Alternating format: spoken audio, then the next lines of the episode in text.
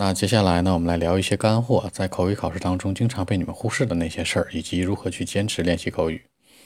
呃，一般来讲呢，大家会经常忽略一些常用的一些口语短语，但是大家都知道却很少用。那接下来我先来介绍几组。第一组呢叫做 in terms of，大家相信都知道，叫做说起什么什么，也可以叫做在某些方面。通常来讲呢，它是表示用来引出一个话题。这个词组用法上很像 talking about 或者 speaking of。用来限制话题的一些范围，比如说，for example，like in terms of food, that restaurant is really second to none。那 second to none 就叫 the best，对吧？就是说，就这食物而言，我觉得那个那个那个餐店餐馆呢，真的非常棒啊！就是给它局限在这个餐馆里面，在餐馆里面那食物是最棒的。而第二个呢，叫做 as far as 什么什么 concerned，be 或者 be concerned。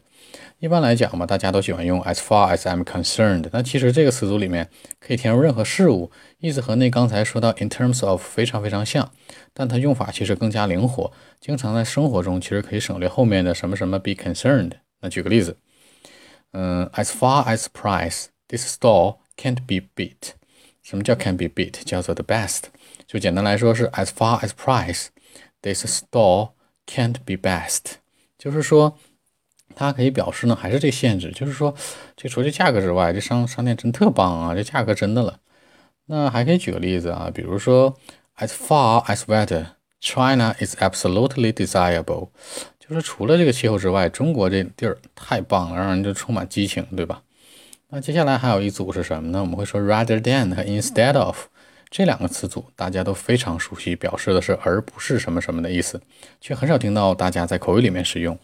For example, like I prefer cooking with olive oil rather than butter，就是说我其实更倾向于选择用橄榄油，因为它很健康、很绿色、环保，而不用这个黄油。第二个就是大家每天都想说自己逼格很高啊，这个我想做善事儿，但是一直在吵吵，就从来没去做过这件事，叫怎么说呢？Rather than feeling sorry, just do some voluntary work for for charities. Sorry 啊，刚才有点走神，再来一遍。Rather than feeling sorry, just do some volunteer work for charities。就是说，你与其在这儿抱歉，还不如真的做点实际的事儿呢，对吧？所以通常来讲啊，一般来说这几个词组可以激活你的潜能，尤其在雅思口语当中叫做 living up your English，可以激活你的潜能。那有的同学呢，有的考鸭会说了，那我备考时间不彻底啊，那书我都不爱看了，怎么办呢？个人，Jason 有一个好的方法，就是说你们可以通过剑桥的官方指南或者剑九、剑八这两本书当中的听力的段子，把听力的文章，就是那种 tape script 看上几遍。也就是说，耳濡目染，你也能学到不少地道的口语句子。那退一万步说，就是这样做之后，虽然的口语一点进步都没有，但起码你也熟悉了听力的常考词汇和句型，也没有浪费时间，对吧？